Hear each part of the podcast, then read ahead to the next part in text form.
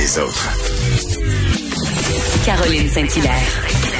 Pas d'enveloppe brune, pas de lobbying. Juste la vraie bonne radio, dans les règles de l'art. Cube Radio. On l'a vu, on l'a lu un peu partout. euh, La pandémie aurait amené des troubles anxieux à beaucoup de gens qui n'en avaient pas nécessairement avant. On va aller en parler avec euh, une psychologue qui est aussi euh, présidente de l'Ordre des psychologues du Québec, Dr Christine Groux. Bonjour, Dr Groux. Bonjour. Euh, alors, est-ce que c'est vrai que euh, la pandémie a amené des troubles anxieux pour des gens qui n'en avaient pas, en tout cas, qui pensaient pas en avoir avant? Est-ce que c'est vraiment possible? Bien sûr que c'est possible. Euh, faut distinguer deux choses, par exemple. Hein? C'est-à-dire qu'il faut distinguer l'anxiété, euh, parce que la pandémie a rendu la majorité des gens plus anxieux, du trouble anxieux. Alors donc, le- le- les chiffres sur la proportion de gens qui ont un trouble anxieux puis qui en avaient pas avant, euh, pour moi, ils sont pas encore précis. Mais ce qui est certain, c'est que oui, ça a pu euh, faire apparaître un trouble anxieux, ça a pu aggraver un trouble anxieux, puis ça a pu générer aussi beaucoup d'anxiété qui, sans être un problème de, de, de santé, euh, est un, un- cause un mal-être dans la vie parce que c'était une situation qui demandait énormément et qui demande encore beaucoup d'adaptation de toute façon. Situation où les gens ont eu beaucoup de craintes, beaucoup d'appréhension, beaucoup d'inconnus, beaucoup de nouveautés, puis beaucoup de d'éléments sur lesquels on n'a absolument aucun contrôle. Alors, Dr. Gros, vous me, voyez venir avec ma question. Euh, comment je peux savoir si mon trouble anxieux est un problème de, de santé ou si c'est juste euh, passager? Là? Comment je peux savoir que vraiment c'est un problème? Mais d'abord, pour, pour, pour avoir un diagnostic, il faut aller voir un professionnel qualifié pour établir ce diagnostic-là. Donc, euh, on on peut pas faire ça tout seul. C'est-à-dire c'est très difficile de déterminer est-ce que finalement je corresponds aux critères d'un trouble anxieux ou pas.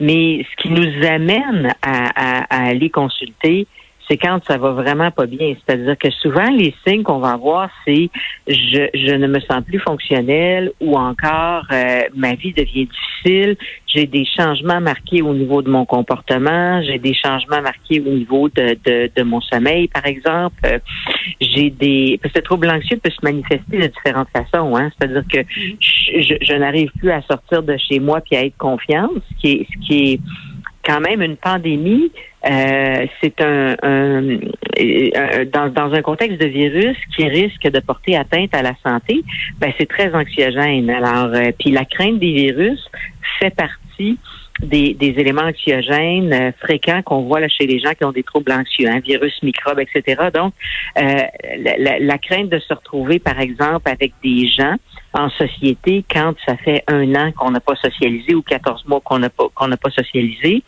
euh, ou encore euh, euh, parce que tu sais quand on parle de de, de, de phobie sociale ou d'agoraphobie ou quand on parle par exemple de de, de grandes grandes grandes craintes des virus ou de de, de, de tomber malade en, en étant en contact avec d'autres personnes, puis que ça nous rend incapables de fonctionner comme on fonctionnait avant, ben là, euh, on, on peut peut-être penser qu'on a un problème de, de, de santé réelle. Et c'est autre chose que euh, d'être prudent puis de, d'être plus anxieux par rapport à la santé en période de pandémie. Autrement dit, il y a une question de de gravité puis il y a une question d'intensité. Et il y a aussi une question de durée des symptômes dans ce qui distingue le trouble versus l'anxiété normale ou qui fait partie de, de euh, non seulement de la vie quotidienne, mais de la situation très particulière qu'on a vécue. Alors, si vous prenez par exemple quelqu'un qui a des rituels de vérification, euh, puis que euh, vous voyez ça s'intensifier à un point que la personne n'est plus capable de sortir de chez elle parce qu'elle n'arrête pas de vérifier si elle a fermé ses ronds de poils puis barré ses portes. Ben, tu sais, à partir du moment où la personne est plus fonctionnelle, euh, puis que ça y prend 30 minutes à tous les jours à être capable de sortir de chez elle, ben là, on, on va avoir une personne souffrante, malheureuse, qui va faire souffrir son environnement, Puis là, il y a définitivement des indications Mhm. Non, c'est ça. Puis là, l'exemple que, que, que, dont vous parlez, c'est quand même un cas extrême euh, parce que j'imagine que bon, il y a, peut-être pu y avoir des gens que bon, ils ont eu des difficultés à dormir, à s'adapter justement à cette pandémie-là.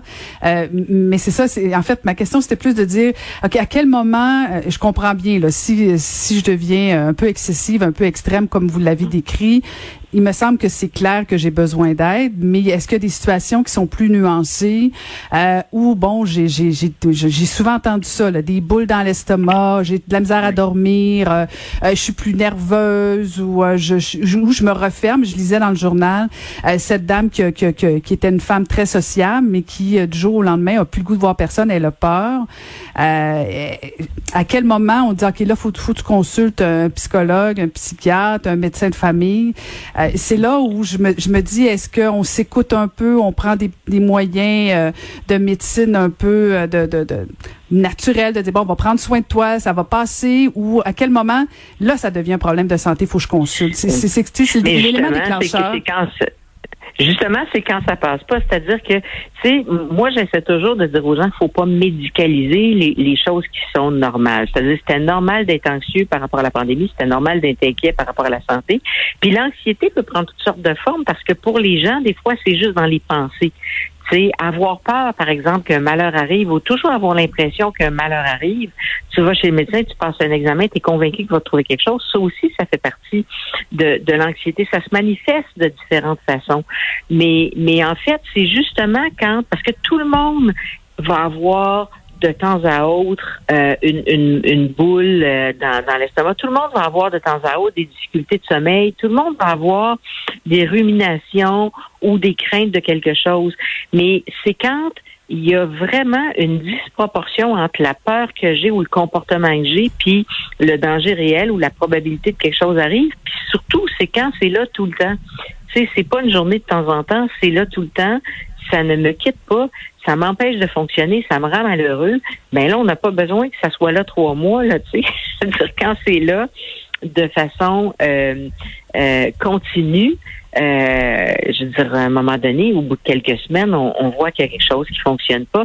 Et souvent, l'objet de la consultation, c'est d'être capable d'identifier le problème qu'on a, mais c'est aussi de savoir quoi faire. Parce que euh, si vous prenez l'exemple, euh, par exemple, de quelqu'un qui fait une attaque de panique, souvent le réflexe, ça va être d'éviter les situations qui risquent d'en provoquer, alors que euh, la chose à faire, c'est souvent le contraire. Hein? C'est-à-dire, c'est d'essayer justement de, ne pas éviter d'abord de comprendre ce que c'est, de comprendre que euh, ça ne sera pas nécessairement dangereux, puis de comprendre que ben, on reste en place, puis on développe des stratégies pour laisser passer, puis ensuite on va se sentir mieux. Et ça fait que on reprend du contrôle sur la situation, puis on arrête d'avoir peur. Mais quand quand on on, sait pas quoi faire, euh, ben justement on panique encore bien plus. Hmm. Euh, de toute évidence, vous êtes une bonne psychologue parce que vous parlez de stratégie plutôt que de médicaments et euh, c'est de la musique à mes oreilles. mais on a vu aussi qu'il y avait quand même une augmentation des, des du, du, niveau de prescription des antidépresseurs, des, des, médicaments contre l'anxiété, euh, parce que souvent les gens ne se rendent même pas au psychologue. C'est un peu le problème. Ils vont vers les médecins de famille et on y va vers la prescription facilement. Est-ce que c'est pas un enjeu aussi l'accessibilité des, des, psychologues? Parce que si je vous rencontrais et euh, j'avais des problèmes d'anxiété, ben vous me parlez de stratégie. On n'est pas nécessairement dans la prescription. Alors que si j'ai pas accès à un psychologue et je vais voir mon médecin de famille, ben souvent on va me prescrire euh, la petite pilule miracle. Ben, il faut comprendre que quand on traite, puis dépendamment du, problème qu'on traite, hein, parce que euh, il y a différentes cas de figure, mais c'est pas nécessairement tout l'un ou tout l'autre. C'est-à-dire qu'il y a des cas où c'est c'est et la médication et les stratégies et la psychothérapie qui vont être les plus efficaces. Mais quand on va voir le médecin de famille, ce qu'il a à offrir, c'est souvent juste la médication, puis la, psychothérapie qui peut être très efficace dans ces contextes-là, ben, n'est pas nécessairement accessible facilement euh, ni gratuitement. Alors, puis oui, c'est un enjeu, effectivement. C'est-à-dire ça fait partie des, des, des choses qu'il faut faire pour bien soigner la population, de rendre euh, l'ensemble des traitements accessibles en santé mentale, puis notamment la psychothérapie, parce que pour les troubles dépressifs puis les troubles anxieux, qui sont les troubles mentaux les plus fréquents qu'on rencontre dans la société, ben on le sait que c'est souvent le, le, euh, la médication avec le traitement psychothérapeutique qui va être efficace. Puis on sait que le traitement psychothérapeutique donne des effets à plus long terme. Euh, puis il coûte pas cher. C'est-à-dire ça coûte pas cher la psychothérapie parce que ça, ça, ça, ça permet des changements qui sont souvent plus permanents. Mm-hmm, tout à fait. Euh, et dites-moi, bon, on a parlé des, des, gens qui ont développé des troubles anxieux euh, à cause, ou en tout cas du moins pendant la pandémie. Est-ce que selon vous, euh, ces, ces, mêmes troubles-là risquent de rester après la pandémie ou on risque de tourner la page et pouvoir s'en sortir? Mais c'est très difficile de répondre pour l'ensemble des gens. Il y, a, il y a une mm-hmm. majorité de gens, en fait, qui vont s'en remettre. Il y a des gens qui vont devoir se, se, se faire aider. Mais c'est sûr que les, les symptômes psychologiques vont prendre plus de temps à disparaître que le virus lui-même. Puis ça, on l'a toujours dit. C'est-à-dire que la santé psychologique, la santé mentale de la population ne reviendra pas du jour au lendemain à ce qu'elle était avant la pandémie. Euh, ça va prendre plus de temps que ça. Puis là, à savoir, est-ce que les, les gens vont s'en sortir tout seuls?